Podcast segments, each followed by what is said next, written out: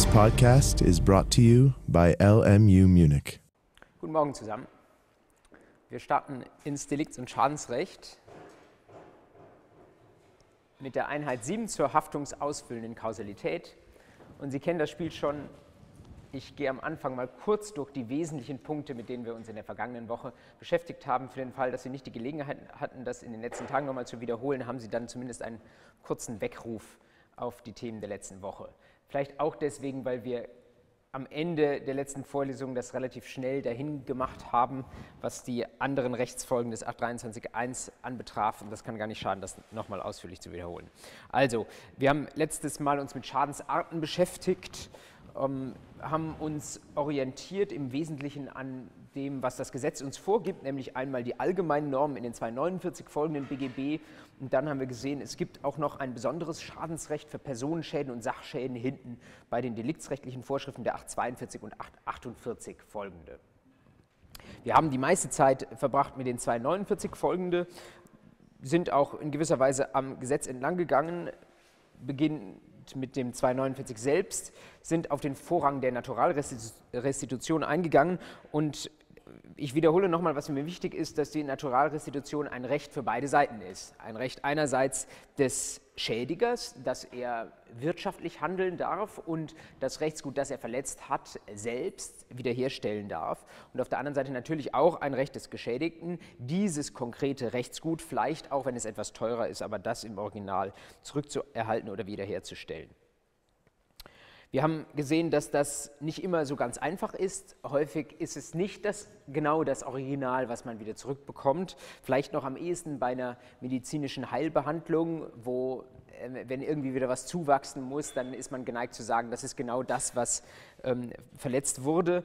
Ähm, man betrachtet aber auch als Naturalrestitution, wo funktional gleiche Gegenstände vom Schädiger an, den, äh, an, das Opfer gehen. Also zum Beispiel, wenn wir ein Ersatzfahrzeug haben, das nach bestimmten von der Rechtsprechung entwickelten Kriterien nun dem entspricht, was vorher beschädigt wurde, oder wenn es darum geht, ein Haus wieder aufzubauen. Auch das ist ja, sind ja nicht dieselben Steine, die ähm, das beschädigte Haus hatte, aber solange das ungefähr so aussieht und funktional so ähm, ausschaut, wie es vorher ausschaute, sagt man auch, das ist noch Naturalrestitution. So viel dann zu dem 249 Absatz 1. Dann haben wir uns auch den Absatz 2 angeschaut und haben gesagt, ähm, in bestimmten Fällen ist es möglich, dass das Opfer auch mal einen Geldersatz verlangt statt der Naturalrestitution. Und zwar ganz klar der Wortlaut des 249 Absatz 2 Satz 1 bei Beschädigung einer Sache oder Verletzung einer Person der, die Ratio dahinter nochmal, im Grundsatz ist es ja auch ein Recht des Schädigers, die Naturalrestitution, aber bei Beschädigung einer Sache oder Körperverletzung, da soll das Opfer nicht das geschädigte Rechtsgut dem Schädiger nochmal anvertrauen müssen. Also er soll sich, wenn der zufällig der Schädiger meiner Körperverletzung ein Arzt ist, dann soll ich mich nicht ausgerechnet bei ihm für die Wiedergutmachung, für die Naturalrestitution und das Messer legen müssen. Ähm, ebenso, ähm, wenn ich im äh, Straßenverkehr angefahren werde von äh, jemandem, der vielleicht Autos auch reparieren kann.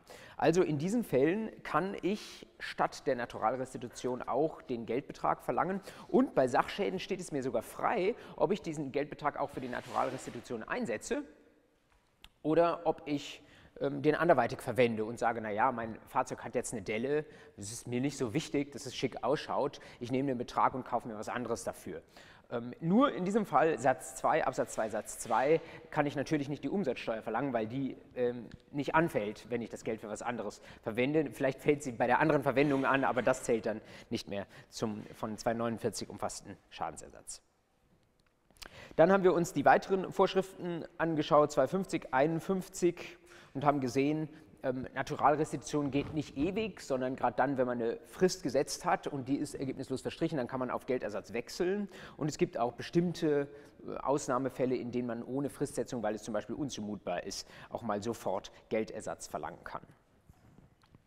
Dann sind wir weitergegangen, 252 entgangener Gewinn hm, haben gesagt, das ist ähm, eine Möglichkeit, wie ich, wenn ich sonst Geld verdient hätte, während der Zeit, die mir nun ähm, verloren gegangen ist, wie ich dieses Geld vom Schädiger beanspruchen kann. Ähm, wir haben uns damit beschäftigt, dass es vielleicht im Einzelfall ein bisschen schwierig sein kann, diesen Gewinn zu berechnen. Ähm, ich hatte Ihnen gesagt, dass zwei, äh, 252 Satz 2 man zusammendenken muss mit dem 287 ZPO. Also es ist eine Erleichterung bei der Beweisführung.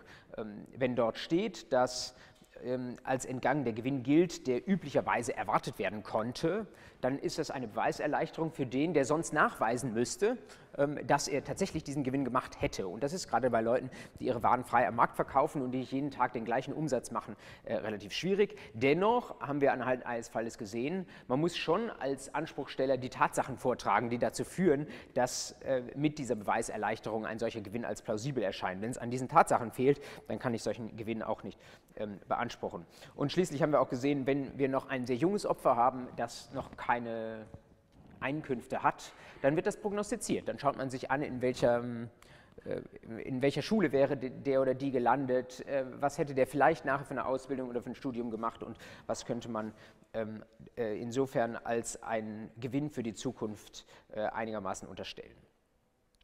Letzter Punkt an der Stelle bei diesem allgemeinen Schadensrecht, das Schmerzensgeld beim Schmerzensgeld habe ich im Wesentlichen äh, so eine kurze äh, Tabelle zusammengestellt, um Ihnen äh, klarzumachen, es gibt Tarife, die Sie auch in vielen Schmerzensgeldhandbüchern finden, dazu, wie viel man wofür verlangen kann. Gerade wenn es um Körperverletzungen geht, können Sie bis in den letzten Backenzahn nachvollziehen, wie viel das bei verschiedenen Gerichten gibt.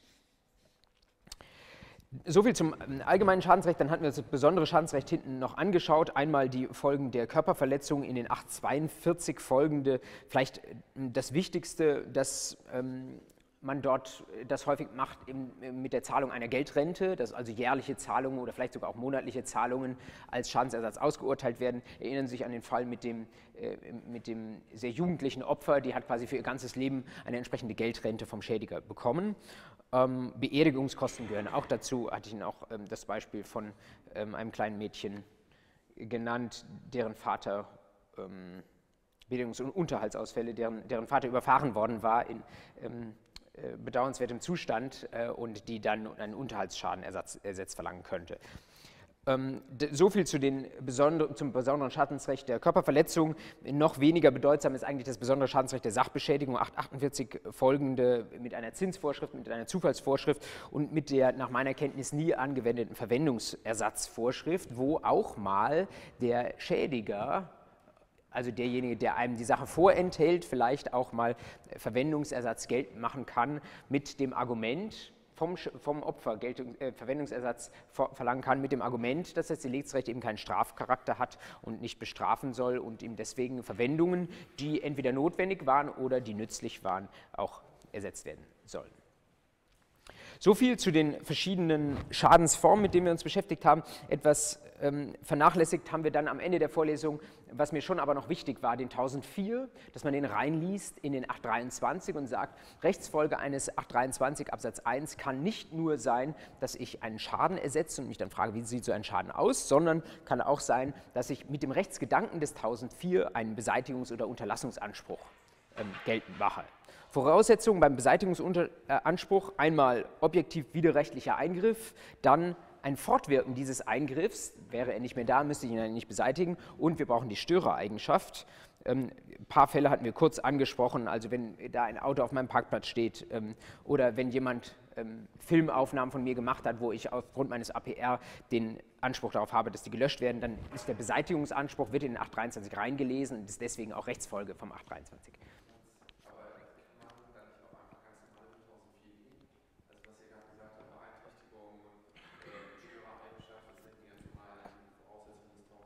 Genau. Die Frage ist, ja, warum gehen wir dann nicht über 1004, sondern warum gehen wir über 823? Nun, weil wir in 823 natürlich noch viele Rechtsgüter haben, die vom 1004 nicht geschützt sind. Für das Eigentum hat das natürlich keinen Sinn. Für das Eigentum kann ich direkt über 1004 gehen. Aber wenn es um ähm, äh, zum Beispiel geistiges Eigentum geht, wenn es um, ähm, äh, um ähm, was, was, könnte noch, um Persönlichkeitsrechte insbesondere, das waren zum Beispiel jetzt diese Filmaufnahmen, die ich Ihnen äh, erwähnt hatte, das kriegen Sie über den 1004 naturgemäß nicht und da müssen Sie den 823 zu Hilfe nehmen.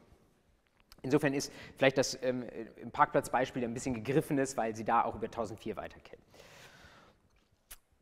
Das, der Beseitigungsanspruch, Kehrseite, Unterlassungsanspruch, das sollte man schon, auch wenn es in der gleichen Vorschrift steht, sauber auseinanderhalten. Unterlassensanspruch haben Sie dann, wenn ähm, der Eingriff jetzt im Moment nicht da ist, aber wenn es eine Gefahr gibt, dass es einen solchen Eingriff geben könnte oder dass es einen solchen Eingriff schon gegeben hat und der äh, könnte sich wiederholen. Ähm, zum Beispiel, weil ein Beispiel, das ich Ihnen genannt habe, was da, war das von dem Buch der Frau Sarrazin mit, dem, mit der Namensnennung eines kleinen Kindes, äh, wo der Name nun wirklich äh, völlig irrelevant war. Da bestand die Gefahr, dass weitere Bücher verkauft werden. Deswegen gab es dort einen Unterlassungsanspruch. Und was ich äh, kaum erwähnt hatte, Wiederholungsgefahr stand am Ende der Folie, die kann vermutet werden bei diesem Unterlassungsanspruch, aber auch nur dann, wenn wir schon einen rechtswidrigen Eingriff haben und wenn der Ersteingriff nicht rechtswidrig war, dann muss die Wiederholungsgefahr positiv begründet werden. So viel zu den Schadensformen und im weiteren Sinne mit Beseitigungs- und Unterlassungsanspruch zu den Rechtsfolgen des 823 Absatz 1. Jetzt im heutigen Termin beschäftigen wir uns mit der haftungsausfüllenden Kausalität. Das ist etwas, was gedanklich eigentlich eben hinter dem Schaden steht äh, und zwar deswegen, weil ich zunächst einmal wissen muss, was der Schaden ist und dann kann ich mir Gedanken darüber machen, ob dieser Schaden ursächlich auf die Rechtsgutverletzung zurückzuführen ist.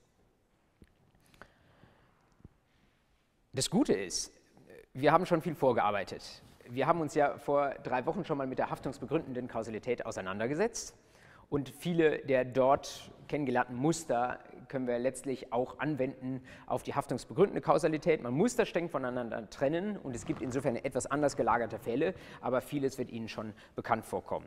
Das ist auch der Grund, weswegen wir heute quasi die kürzeste Vorlesung des Jahres haben.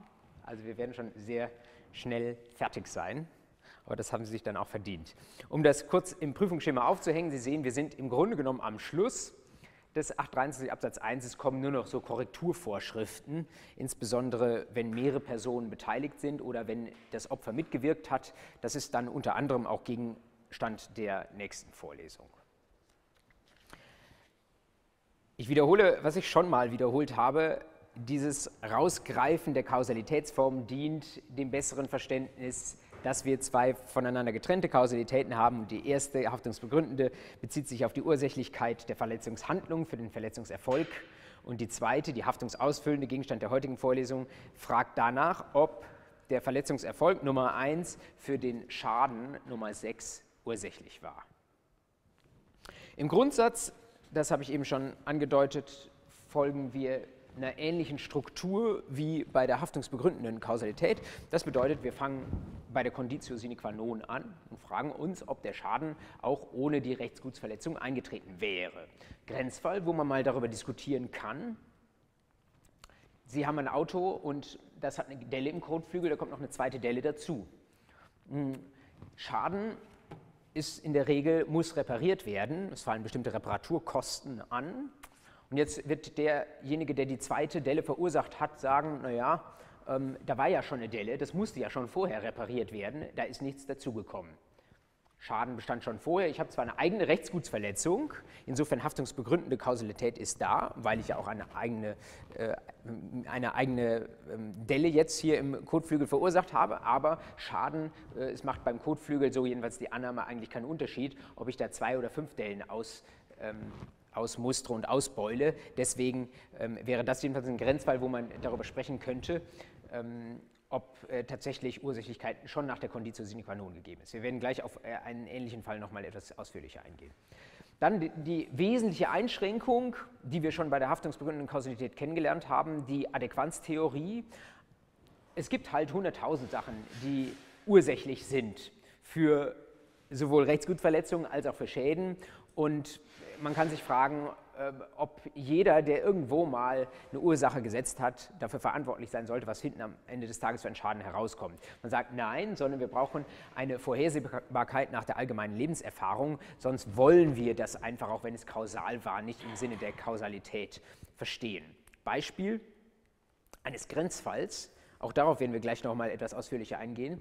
Äh, stellen Sie sich vor, Sie äh, verletzen jemanden, aber nur mit einer kleinen Schramme und es fließt im Grundsatz, davon ist jedenfalls eigentlich auszugehen, ein Tropfen Blut. Nun haben Sie versehentlich eine Bluterin erwischt und da fließt nicht nur ein Tropfen Blut, sondern das Ganze wird gleich lebensbedrohlich. Die Verletzung als solche, also die Schramme, ist dieselbe. Aber die Frage welch, zu welchen Folgen führt diese Schramme. Hm. Da könnte man danach fragen, ob das zurechenbar ist auf den Schädiger. Ob der Schädiger vorhersehen muss, dass er ein Opfer hatte mit einer besonderen Schadensanfälligkeit. Und wenn es nicht vorhersehbar war oder man sagt, das kann man nicht erwarten, ist es dann womöglich auch als nicht kausal einzuordnen. Schwierig. Gehen wir gleich nochmal ausführlicher darauf ein. Und die letzte Haupteinschränkung, Schutzzweck der Norm, die spielt eigentlich keine so große Rolle bei der haftungsausfüllenden Kausalität. Vielleicht am ehesten bei so psychischen Schäden und Schockschäden, auch auf die gehen wir nachher nochmal ein. Ähm, stellen Sie sich vor, da hat ähm, eine äh, Frau einen Oldtimer über 30, 40 Jahre lang gepflegt und gehegt und jetzt äh, wird dieser Oldtimer in einem Unfall ganz stark beschädigt und ist quasi ein Totalschaden. Und jetzt bekommt aber neben dieser Sachbeschädigung bekommt die Frau auch noch einen Schock. Ist das noch vom Schutzzweck der Norm umfasst, die ja eigentlich Sachbeschädigung erfasst oder nicht? Wird häufig gar nicht unter dem Schutzzweck der Norm diskutiert, sondern einfach abgesehen davon unter ähm, Schadensformen und der Frage, ob der, diese Art eines Schadens ersatzfähig ist. Ähm, und das ist vielleicht auch was, was man sich allgemein merken kann. Viele der Probleme, auch mit denen wir uns heute beschäftigen, ähm, kann man sowohl unter der haftungsausfüllenden Kausalität als auch unter dem, was wir in der letzten Woche gemacht haben, Schadensformen diskutieren.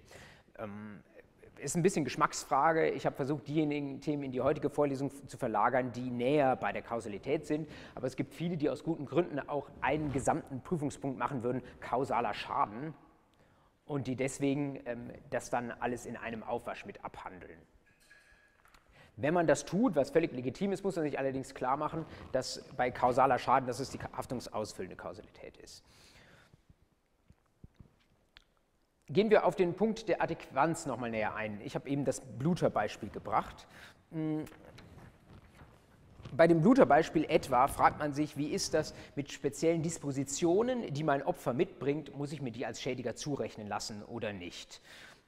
Und da ist es vielleicht so im ersten Moment etwas verwunderlich, dass die Rechtsprechung eigentlich sehr, sehr klar sagt, Dispositionen, die das Opfer mitbringt, sind im Grundsatz egal. Also es kann noch so ein zerbrechliches Opfer sein das ist egal, das ist das Problem des Schädigers, der soll nicht schädigen. Und wenn er mal zufällig jemanden erwischt, dem das sehr zu Herzen geht oder der sich davon echt aus, dem, aus der Bahn werfen lässt, dann hat der Schädiger im Grundsatz Pech gehabt teilweise geboten, wenn Sie zum Beispiel an ähm, gebrechliche Menschen ansehen, kann es nicht, äh, an, äh, denken, dann kann es eigentlich nicht sein, dass Sie unter einem geringeren deliktsrechtlichen Schutz stehen, nur weil Sie vielleicht nicht so widerstandskräftig sind wie jemand, der ähm, in der Fülle seines Lebens steht und äh, wesentlich mehr Sachen ab kann. Mhm. So ein Grenzfall ist derjenige, den ich hier Ihnen vom BGH angeführt habe. Ein Reitunfall gab es dort und ähm, die Person, die da vom Pferd gefallen ist, die hatte das schon mehrfach durchgemacht. Die war schon mehrfach vom Pferd gefallen und hatte sich schon regelmäßig Rippen und andere Sachen gebrochen. Und dann hat der in Anspruch genommene gesagt, naja, die hat ja quasi Glasknochen. Es ging gar nicht um diesen, diese medizinische Glasknochenkrankheit, das ist eher was, ähm, um das es in diesem Fall jetzt nicht ging. Aber der hat gesagt, also die war so schadensanfällig, die hat sich da ja bewusst exponiert und ähm, das ist etwas, das ich nicht vorhersehen konnte, äh, dass ich da ein so schadensträchtiges Opfer habe. Deswegen ähm, soll das nicht haftungsausfüllend kausal sein. Ähm, da geht der BGH geht die Rechtsprechung nicht mit, aus gutem Grunde. Ähm, wenn es in solchen Fällen mal eine Anspruchskürzung gibt, dann läuft das über das Mitverschulden, dass man eigenverantwortliche Selbstgefährdung zum Beispiel in diesem Reitfall sagt, äh, naja, die wusste, was sie tat, sie wusste, dass es für sie gefährlich ist, auf das Pferd aufzusteigen und deswegen muss ihr vielleicht ein Mitverschulden zugerechnet werden. Aber bei der haftungsausfüllenden Kausalität fällt man in der Regel nicht raus. Das ist nicht nur in Deutschland so, im angloamerikanischen Rechtskreis ist es ähnlich und da nennt man das die Eggshell Skull Rule, also die Regel, wie damit umzugehen ist, wenn jemand einen Schädel hat, der so dünn ist wie eine Eierschale. Ähm, und da sagt auch diese Regel im amerikanischen Rechtskreis, ähm, das ist im Grundsatz das Problem des Schädigers, damit muss er leben. Wenn das so ist, dann muss man sich dennoch klar machen, wenn ich da ein besonders schwaches Opfer habe, dann ist es trotzdem so, dass die haftungsbegründende Kausalität dennoch vorliegen muss. Also Beispiel, Sie haben, was gar nicht selten ist, einen Verkehrsunfall. Sie haben im Auto ähm, zwei Personen sitzen, Fahrer, Fahrerin und Beifahrer und äh, die Fahrerin sieht irgendwie im Rückspiegel, da kommt jetzt ein Lastwagen, der kann nicht mehr bremsen, der rast auf uns zu. Sie sagt, da kommt gleich ein Lastwagen auf uns zu und äh, es gibt einen Unfall. Jetzt äh, geht äh, der Beifahrer, denkt sich, puh, ähm, was passiert jetzt und schaut sich um. In dem Moment trifft der Lastwagen auf. Was passiert? Ähm, früher, äh, bei, bei, alten Autos hätte es einen Genickbruch gegeben, weil früher hatten Autos noch keine Kopfstützen. Das gibt es heute nicht mehr. Ähm, aber wenn ich mich umschaue, in dem Moment, wo es einen Aufprall gibt, dann kriege ich einen schweren Wirbelsäulenschaden in der Regel, weil die Wirbelsäule verdreht ist und in dem Moment ähm, gibt es einen Aufprall. Äh, nicht selten, ähm, dass das passiert und dass dann in diesem Fall der geschädigte Beifahrer Schadensersatz beansprucht vor Gericht und dann stellt sich die Frage auch nach der haftungsausfüllenden Kausalität, stellt sich die Frage, mh, hm, äh, häufig aufgeworfen durch den Versicherer des Schädigers, naja, ähm, wir sehen jetzt bestimmte Rückenbeschwerden, wir sehen einen bestimmten Behandlungsbedarf, aber äh, mit welcher Disposition ist er denn überhaupt hier eingerückt? War der vielleicht schon ohnehin chronisch rückenkrank? Schauen wir uns doch mal dessen äh, Unterlagen an und Sie wissen, viele Menschen haben Bandscheibenvorfälle und solche Sachen und da könnte es durchaus passieren, dass dann äh, jemand schon eine gewisse Prädisposition hat, dass der schon Rückenprobleme hat und dann ist nicht mehr ganz klar, ob das konkrete Problem, über das wir jetzt sprechen, ob vielleicht der konkrete Behandlungsbedarf, über den wir sprechen, ob der wirklich von dem Unfall ausgelöst wurde oder von der ähm, oder von äh, den Beschwerden, die er vorher schon hatte. Also Frage der haftungsbegründenden Kausalität natürlich, nicht der haftungsausfüllenden, äh, ist die Rechtsgutsverletzung tatsächlich auf den Unfall zurückzuführen? Und über diese Frage hilft uns natürlich diese Actual Skull Rule nicht hinweg. Ähm, sondern die haftungsbegründende Kausalität muss da sein und erst dann, wenn sie auch nachgewiesen ist, können wir uns darüber Gedanken machen, wie sieht es mit der haftungsausfüllenden Kausalität aus und ähm, ist äh, dort auch der Schaden quasi adäquat kausal entstanden. Letzter Punkt zu der Adäquanz. Wenn wir Adäquanz annehmen und sagen, wir haben da eine solche Kausalität der Rechtsgutsverletzung für den Schaden, ähm, ist die Frage, wie weit reicht das? Ähm, und speziell zu Arzthaftungsfällen. Wie weit reicht das, wenn ein Arzt einen Fehler macht und dann gibt es Folgeoperationen, vielleicht durch andere Ärzte, muss der Arzt dann sich auch die Schäden zurechnen lassen, die quasi nur sehr indirekt durch seine eigene Rechtsgutsverletzung entstanden. Nehmen wir an, das Beispiel, das wir hier hatten, ein teilversteifter Mittelfinger, ist wahrscheinlich so und so nichts Schönes. Ähm, und dieser Mittelfinger, der wurde wirklich mehrere Male von verschiedenen Ärzten operiert. Und am Anfang, der erste Arzt hat sicherlich was falsch gemacht. Und dann sind weitere Ärzte, haben sich äh, daran versucht, äh, mit wechselndem Erfolg. Muss jetzt, wenn bei einer der späteren Operationen etwas schief geht, muss ich das der ursprüngliche Arzt, der den ersten Fehler gemacht hat, auch noch zurechnen lassen? Oder ist dieser Schaden, der hinten dabei rauskommt, nicht mehr adäquat kausal verursacht durch die ursprüngliche Rechtsgutverletzung, also den ursprünglichen Behandlungsfehler. BGH sagt, vielleicht würden viele sagen, das ist ein Dazwischentreten Dritter, das quasi dann die Verantwortlichkeit übernimmt. Und wenn dann jemand anders noch was falsch macht, bin ich als ursprünglicher Arzt raus, sagt der BGH, nein, das ist nicht so, sondern ähm, wenn das keine völlig unwahrscheinlichen Fehler sind, die nachbehandelnde Ärzte machen, muss ich mir das auch zurechnen lassen, als ursprünglich behandelnder Arzt, wenn diese spätere Operation erst dadurch erforderlich geworden ist, dass ich ursprünglich einen Fehler gemacht habe. Vielleicht etwas einfacher zu ähm, begreifen mit einem anderen Beispiel, was äh, mindestens ebenso üblich ist, dass Sie eine Operation haben, da wird was falsch gemacht, Patient muss in der Klinik bleiben und dann steckt sich der Patient bei einem, mit einem Klinikkeim an. Sie wissen ja vielleicht, äh, äh Krankenhäuser sind die gefährlichsten Orte fast die gefährlichsten Orte weltweit, äh, deswegen, weil da so viele Keime grassieren, trotz aller Hygienemaßnahmen. Also gar nicht so unwahrscheinlich. Und dann die Frage, ist das allgemeines Lebensrisiko des Geschädigten oder lässt sich das auf die Rechtsgutsverletzung, auf den Behandlungsfehler der Vor-OP zurückführen? Rechtsprechung sagt, lässt sich zurückführen, das ist was, was im Krankenhaus passieren kann, adäquat kausal verursacht durch den die ursprüngliche Rechtsgutsverletzung der ersten OP, selbst wenn das bei einem späteren Krankenhausaufenthalt der Fall ist. Man würde vielleicht dort eine Grenze einziehen, wo dann irgendwann ähm, nach 20 Jahren, ähm, also bei einem gewissen zeitlichen Versatz, dann äh, jemand an so einem am Keim oder an, an, sonst irgendeinem Fehler, der im Krankenhaus gemacht wird, äh, dann nochmal einen weiteren Schaden davonträgt. Aber das ist im, im, Grundsatz, also zeitliche Grenze ist vielleicht bei 20, 30 Jahren oder so. Im Grundsatz Folgebehandlung ähm, ist der Schaden zu ersetzen. Ja.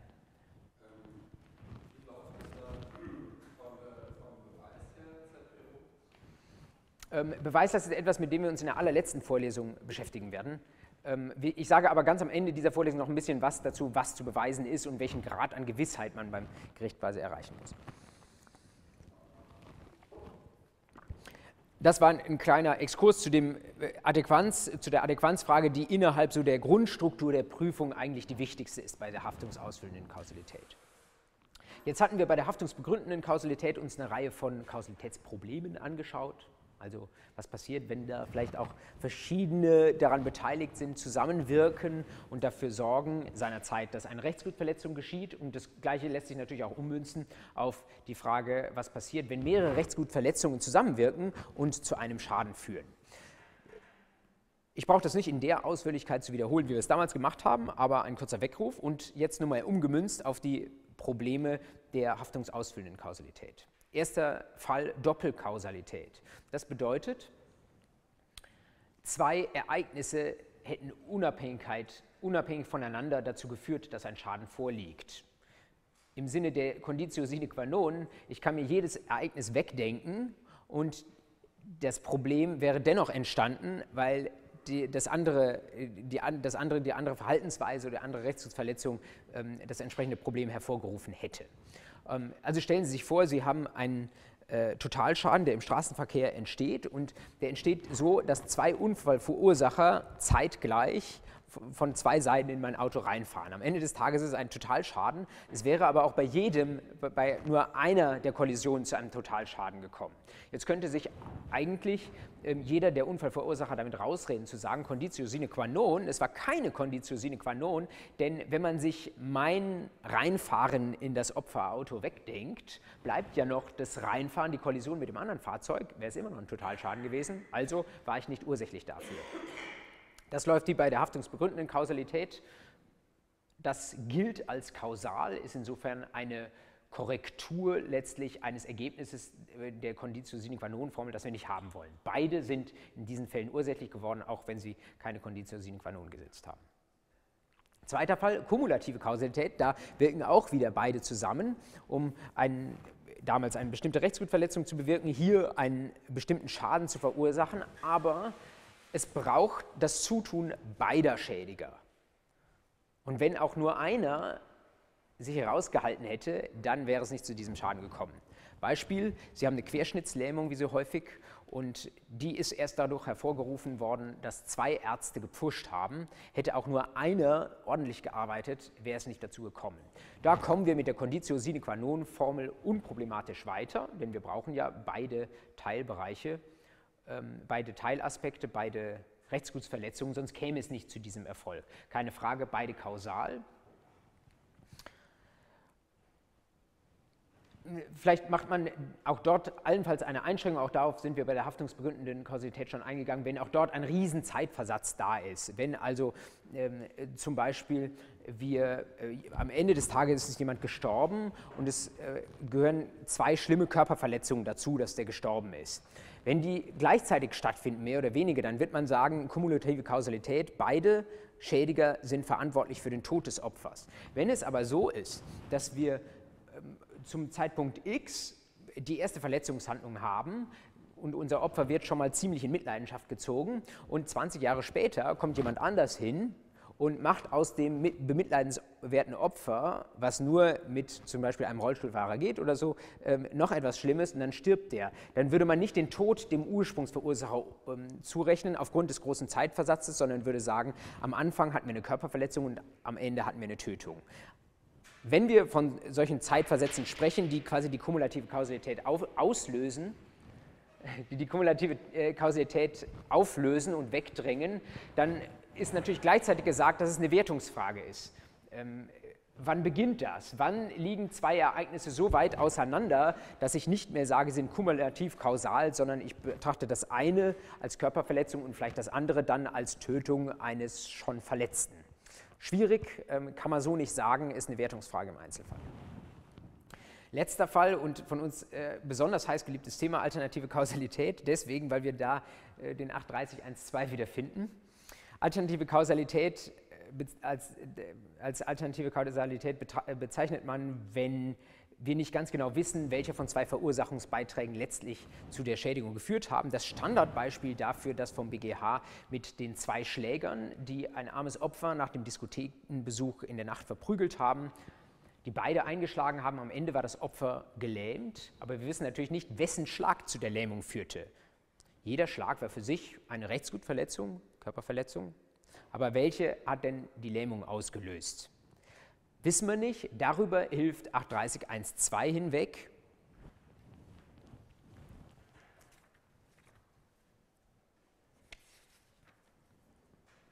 Das Gleiche gilt, nämlich beide verantwortlich, wenn sich nicht ermitteln lässt, wer von mehreren Beteiligten den Schaden durch seine Handlung verursacht hat. Also eigentlich schon vom Wortlaut her klare Rechtsfolge. Äh, eine Fiktion letztlich der haftungsausfüllenden Kausalität durch 830.1.2 würde mich gleichzeitig zu dem bringen, was ich jetzt schon mehrfach angedeutet habe, auch wenn ich äh, teilweise in 831 herumgeirrt habe, dass aus meiner Sicht äh, 830.1.2 klar keine Anspruchsgrundlage ist, sondern nur über dieses eine Problem hinweg hilft. Ich würde mich sogar schwer tun, es als Teil einer Anspruchsgrundlage zu zitieren, also es neben den 823 zu stellen, weil es wirklich nur eine äh, ganz bestimmte Voraussetzung des deliktischen Anspruchs betrifft.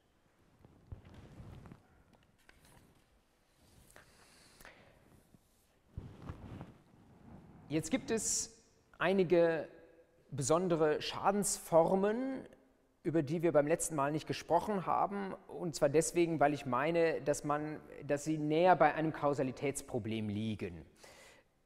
Es ist jetzt weniger ein, eine, eine solche Theorie als vielmehr Einzelfälle, bei denen man die haftungsausfüllende Kausalität diskutieren kann. Und auf die will ich an dieser Stelle auch noch eingehen. Erster Punkt, psychische Schäden. Hm, ist es überhaupt ein Schaden, wenn jemand sich da gar nicht mehr einkriegt nach irgendeiner äh, deliktischen Handlung des Schädigers? Kann man im Grundsatz darüber diskutieren? Ich weiß noch, mein Lateinlehrer hätte gesagt, die sollen sich alle mal zusammenreißen mit ihren psychischen Leiden. Und dann geht das auch schon wieder. Das war vielleicht auch die Ansicht vor 30, 40 Jahren. Das hat sich gewandelt. Inzwischen sind auch psychische Krankheiten anerkannt. Darüber muss man, kann man in der Klausur ein Wort verlieren, aber äh, man sollte jedenfalls das nicht mehr ablehnen. Hm. Für die psychischen Krankheiten gilt im Grundsatz auch das, was wir eben bei der Adäquanz gesagt haben, Stichwort Eggshell Skull Rule. Wenn ich ein Opfer habe, das besonders anfällig dafür ist, das besonders sensibel ist, was ja nichts Schlechtes sein muss, manchmal ist ein bisschen Sensibilität auch gar nicht, äh, gar nicht so schlecht, ähm, dann ist das auch Problem des Schädigers. Also wenn jemand anfällig ist für psychische Krankheiten, Mai, trotzdem wurde sie verursacht durch die Rechtsgutverletzung, deswegen äh, Kausalität zu bejahen. Hm, ein bisschen der Grenzfall, den der BGH aber auch noch bejaht hat, eine, äh, habe ich hier wörtlich zitiert, organisch nicht fassbare psychogene Schmerzkrankheit. Ich erwähne das deswegen auch als Grenzfall, weil das vielleicht etwas ist, wo manche von uns mal kurz überlegen würden, ob das auch noch ein psychischer Schaden sein soll. Psychogene Schmerzkrankheit organisch nicht fassbar heißt übersetzt, wenn der Arzt da jemanden untersucht dann schaut er sich alle Organe an und schaut sich vielleicht auch das Gehirn an und er kann an keinem Organ irgendein Problem feststellen. Da ist nichts zu beobachten. Die einzige Beobachtung, die sich ergibt, ist aus dem Verhalten und dem, was der Betroffene uns sagt. Gleichzeitig, wenn wir den zum äh, Psychiater schicken, dann diagnostiziert er uns was. Und das ist das Wichtigste wenn uns da jemand was diagnostiziert, und in diesem Fall sprachen wir eben schon von einer Schmerzkrankheit, auch wenn die keine, keine, keine fassbare Niederschlag in den Organen des Betroffenen gemacht, äh, gefunden hat, dann ist das zu ersetzen, weil es als psychische Krankheit anerkannt ist. Keine Frage. Also auch ja schon eine Entscheidung, die 20 Jahre zurückliegt, insofern auch schon seit einiger Zeit anerkannt. Es gibt dann eine Ausnahme, die der BGH selten annimmt, aber häufig diskutiert, um einfach davon abzugrenzen und zu sagen, in solchen Fällen würden wir mal nicht zum Ersatz kommen, aber ein solcher Fall liegt noch nicht vor, nämlich bei sogenannten Renten-, Begehrens- oder Konversionsneurosen. Was bedeutet das? BGH definiert das so, Renten- und Begehrensneurose, das sind Fälle, in denen so wörtlich der Geschädigte den Schadensfall in dem neurotischen Streben nach Versorgung und Sicherung lediglich zum Anlass nimmt, den Schwierigkeiten und Belastungen des Erwerbslebens auszuweichen.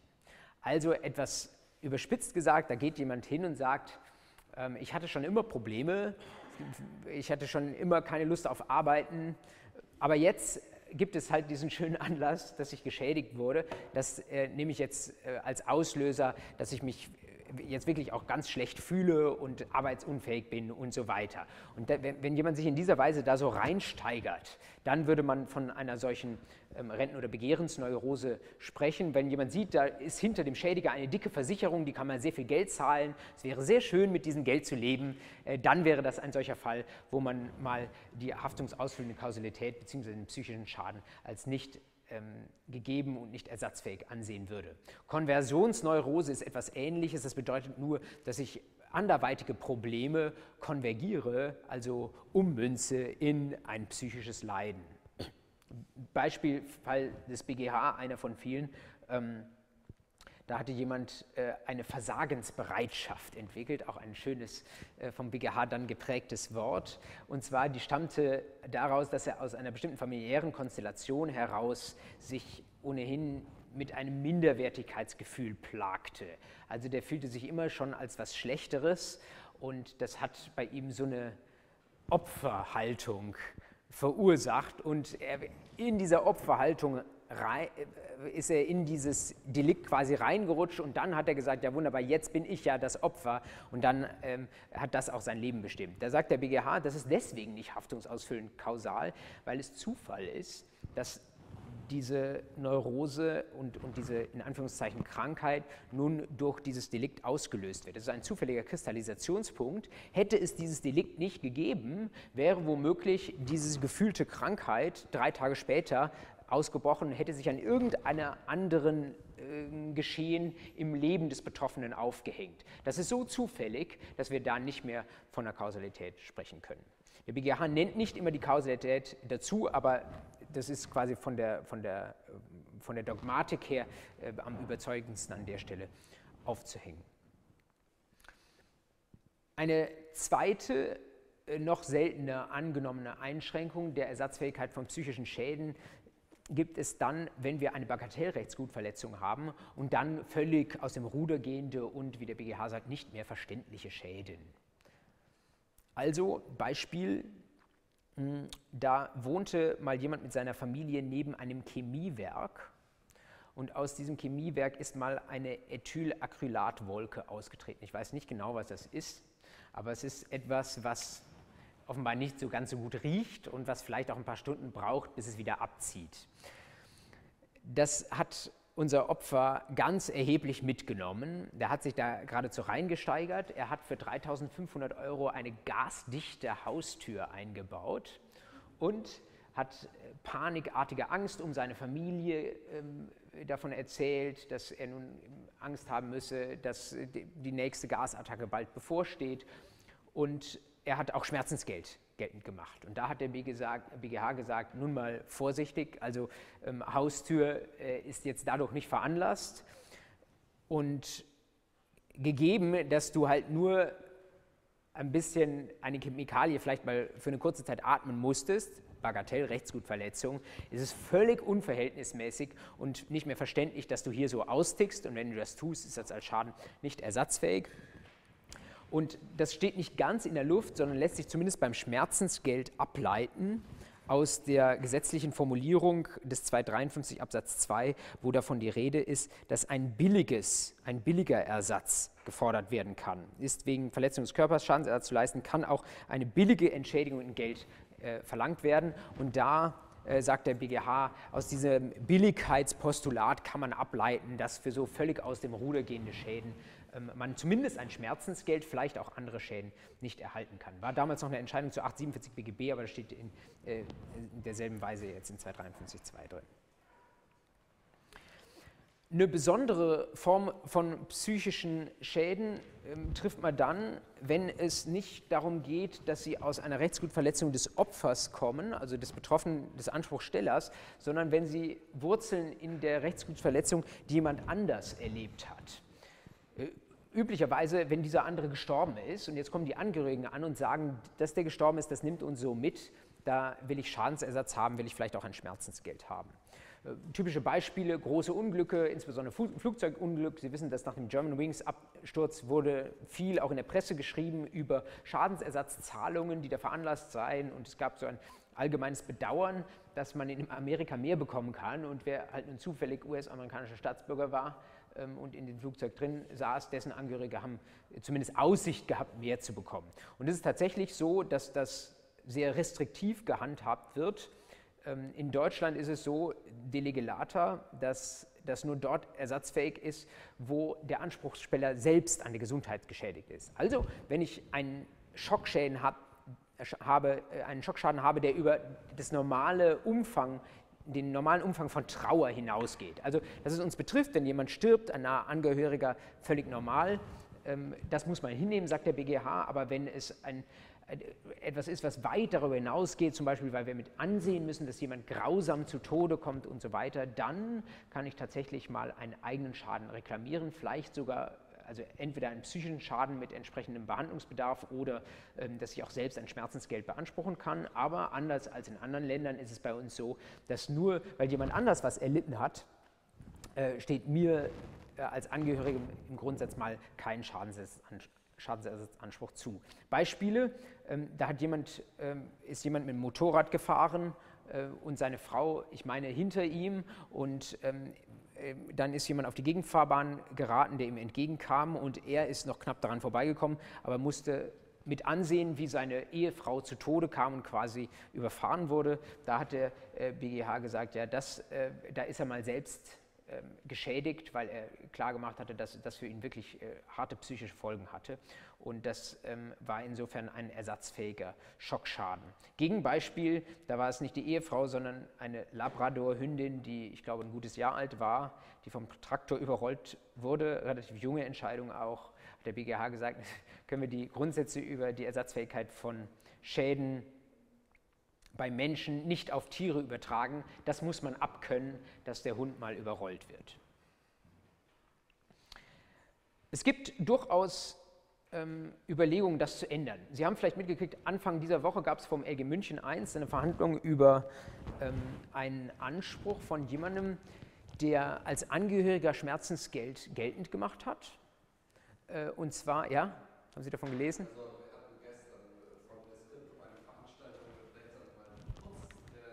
der daran beteiligt war. Ja.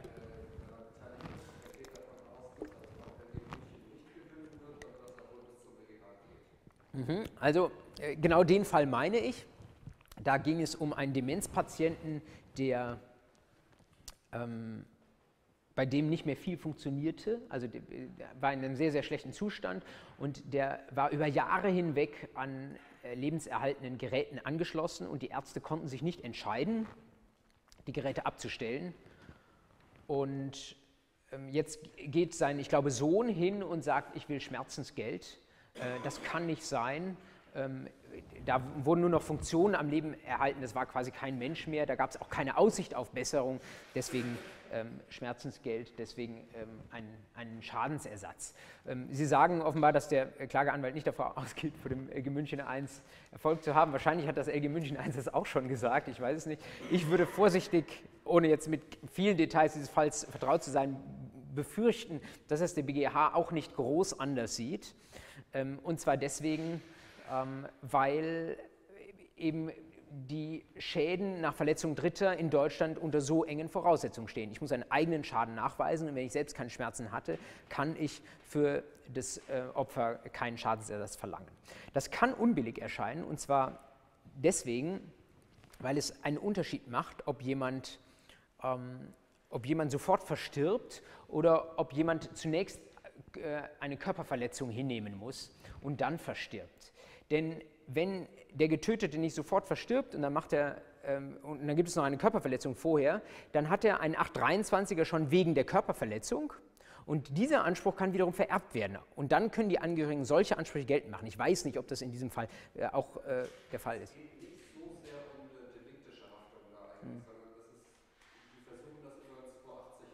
Okay.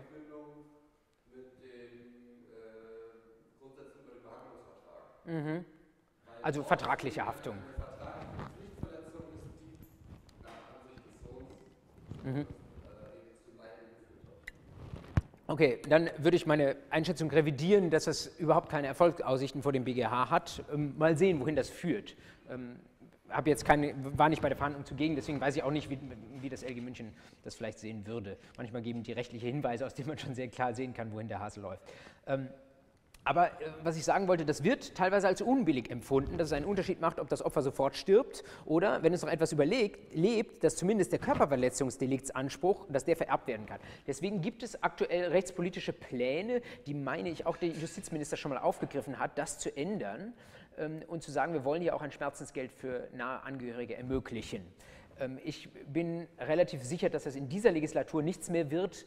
Ich bin auch unsicher, ob das mittelfristig was bringt, weil äh, es ja diesen Gedanken gibt, den wir auch schon mal erwähnt haben, dass man nicht ähm, das Leiden anderer kommerzialisieren soll. Also wenn ich selbst als Angehörige keinen Schaden habe, ähm, dann hätte es fast schon Strafcharakter, ähm, wenn ich nun ein Geld einfordern würde vom Schädiger, obwohl ich selbst ähm, keinen Schaden hatte. Man könnte sogar etwas böse sagen, dass äh, mancher vielleicht sogar noch einen Nutzen hatte, weil er früher geerbt hat. Aber äh, das würde ich als Argument vielleicht dann doch nicht bemühen. Also da ist rechtspolitisch einige Musik drin, ähm, bis auf weiteres und wahrscheinlich bis zu Ihrem Examen wird es aber so bleiben. Sie brauchen einen Schaden beim ähm, dem, demjenigen, der den Anspruch stellt, ähm, oder Sie brauchen einen vererbten Schadensersatzanspruch, aber nur weil jemand anders stirbt, ähm, gibt es kein Schmerzensgeld. So viel zur haftungsausfüllenden Kausalität, zu der Struktur, wie Sie das prüfen und zu Fällen, wo Sie vielleicht da mal eine Problematik sehen können und wo Sie das unter, wenn Sie es nicht bei der Schadensform tun, auch unter der haftungsausfüllenden Kausalität diskutieren können. Ich möchte jetzt zum Ende dieser Vorlesung noch mal kurz diese beiden Kausalitäten ein bisschen zusammenbinden und noch mal vielleicht etwas klarer voneinander scheiden, Haftungsbegründen und Haftungsausfüllen. Es kann Fälle geben, wo beide Kausalitäten relativ nah beieinander liegen. Zum Beispiel dann, wenn sich der Schaden unmittelbar aus der Rechtsgutverletzung ergibt. Beispiel Diebstahl einer Geldbörse. Wenn Ihnen Ihr Portemonnaie geklaut wird, dann haben Sie die Rechtsgutsverletzung darin, dass jetzt der 50-Euro-Schein nicht mehr in Ihrer Tasche ist und der Schaden ist letztlich aber auch direkt in diesem 50-Euro-Schein drin. Da fragen Sie, wo ist die haftungsausfüllende Kausalität? Ja? Wenn Sie sagen, 50 Euro sind doch auch gleich der Schaden.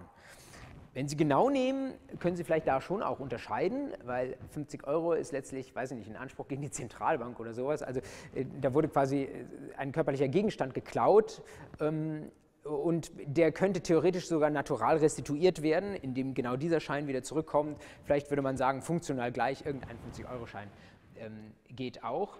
Äh, dennoch äh, macht auch dieses Beispiel klar, dass haftungsbegründende, haftungsausfüllende Kausalität äh, nicht dasselbe sind.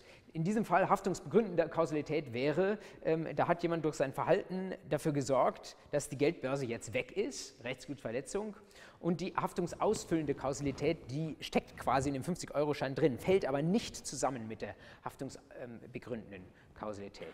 Also das kann man sich grundsätzlich klar machen. Solche Fälle gibt es eigentlich nicht, wo das zusammenfällt. Ähm, und man sollte insofern da auch keinen Ausnahmefall konstruieren. Was es wohl geben kann, ist, dass wir ein und dieselbe Ursachenbeziehung haben und die begreife ich in verschiedenen Kontexten als unterschiedliche Kausalitätsformen. Beispiel, da verkauft jemand ein Pferd, das gesund aussieht, aber eigentlich krank ist. Das Pferd bricht beim Reiten zusammen und die Reiterin leidet eine Körperverletzung. Wenn ich jetzt frage, war die Krankheit des Pferdes ursächlich für die Körperverletzung der Reiterin, dann würde ich im Deliktsrecht sagen, das ist haftungsbegründende Kausalität. Denn Rechtsgutverletzung ist die Körperverletzung der Reiterin und ich frage, ob das Verhalten des Verkäufers der ein krankes Pferd und ein Pferd, das krank war, Krankheit des Pferdes, ähm, ob das äh, dafür ursächlich war. Für die Rechtsgutverletzung. Würden wir sagen, ja, haftungsbegründende Kausalität, keine Frage. Haftungsausfüllende Kausalität im Deliktsrecht wäre dann, inwieweit dadurch ein Schaden entstanden ist, der zu kompensieren ist, Behandlungskosten und so weiter. Aber diese gleiche Ursachenbeziehung zwischen Krankheit und Körperverletzung kann im Kaufrecht zur haftungsausfüllenden Kausalität gehören. Im Kaufrecht spricht man häufig nicht von dieser Kausalitätsform, da spricht man nicht von Haftungsausfüllung, aber es gibt das eigentlich parallel. Und ähm, da ist es natürlich so, dass schon in dem Moment, wo ich ein krankes Pferd verkauft habe, habe ich quasi den Haftungsgrund geschaffen. Da ist die Haftungsbegründung schon weg. Und die Haftungsausfüllung im Kaufrecht ist die Frage, welcher Schaden ist daraus erwachsen. Und dann sind wir ähm, bei dieser Verletzung, der, äh, die auf diese, dieses, die Krankheit des Pferdes bzw. den Verkauf eines äh, kranken Pferdes zurückzuführen ist. Also man muss das, das überlagert sich teilweise, es kann sein, dass es mal teilweise an der Stelle zusammenfällt, aber dann nur, wenn wir von zwei unterschiedlichen Rechtsbegriffen, äh, Rechtsgebieten sprechen. Allein im Deliktsrecht überlagert es sich nie. Letzte Folie, oh, das greift das auf, was Sie eben auch schon angesprochen haben. Kausalität ist immer etwas, was nachgewiesen werden muss und was im Grundsatz jedenfalls vom Anspruchsteller nachgewiesen werden muss. Was ist da nachzuweisen? Das ist ja häufig etwas, woran die Ansprüche dann am Ende des Tages scheitern, weil alles irgendwie plausibel klingt, aber dass es nun wirklich dieser kleine Behandlungsfehler dafür verantwortlich war, dass letztlich der Patient taub war, wer sagt das? Könnten es nicht auch drei andere Ursachen gewesen sein? Also daran scheitern viele Klagen. Das müssen Sie als Anwälte später sehr, sehr genau prüfen, sonst können Sie die Klage vergessen ähm, und Sie, sonst würde die Klage auf dem Rücken des Mandanten stattfinden. Wir werden uns mit der Beweislast äh, noch ausführlich beschäftigen in der letzten Vorlesung, dennoch das hier schon einmal vorgeschaltet, weil wir gerade diese Kausalitätsformen nebeneinander halten. Es gibt, das ist die wichtigste Nachricht, einen unterschiedlichen Beweisbedarf bei diesen Kausalitäten.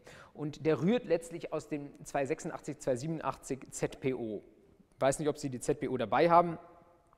Ansonsten habe ich Ihnen das Wichtigste, was die Gerichte daraus destillieren, hier aufgeschrieben. Zum einen haftungsbegründende Kausalität, da haben Sie eigentlich einen relativ hohen Beweisbedarf. Das Gericht muss nicht letzte, Rechts, äh, letzte Zweifel ausgeschlossen haben letzte Tatsachenzweifel, dass es hier eine Ursachenbeziehung gab, aber es braucht, so der BGH, einen brauchbaren Grad von Gewissheit über die Kausalität. Und das ist letztlich eine Frage der Überzeugung des Gerichts. Diese Frage geht, wie in 286 steht, das Gericht durch, im Zweifel durch Beweiserhebung nach. Es fragt Gutachter, ähm, wie das zu werten ist, was sich da aus ähm, der Verhandlung ergeben hat und im Vortrag der Parteien. Und dann die haftungsausfüllende Kausalität, kann man sich merken, 287 ZPO ist eine Beweiserleichterung. Wir hatten das schon im Zusammenhang mit dem entgangenen Gewinn nach 252 einmal, dass da quasi üblicherweise und so weiter, ähm, was üblicherweise an Gewinn reingeht, das äh, gilt ähm, als Gewinn, also eine Erleichterung der Kausalität. Im Grundsatz ist schon 287 eine Erleichterung der Kausalität der Beweisführung gegenüber 286, denn hier reicht die überwiegende Wahrscheinlichkeit sagt der BGH in den entsprechenden Fällen sehr, sehr klar, habe ich auch mehr oder weniger wörtlich vom BGH an der Stelle abgeschrieben, wenn das überwiegend wahrscheinlich ist, also Sie haben 60 Prozent Wahrscheinlichkeit, da sind durchaus vernünftige Rechtszweifel möglich, aber das ist eben die Schadens Schätzung teilweise auch die Gerichte vornehmen müssen, weil es nicht immer dem Beweis zugänglich ist, wie hoch der Schaden war und es teilweise auch als Gebot der Praktik Praktikabilität dann begriffen wird, dass man sagt, wenn der Haftungsgrund da ist, dann ähm, überlassen wir es dem Gericht, ähm, sich äh, eine einigermaßen Gewissheit an der Stelle nur zu verschaffen, wie hoch der Schaden tatsächlich gewesen sein könnte.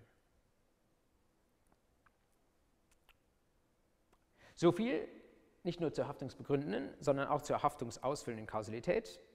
Damit sind wir am Ende dieser Kurzvorlesung.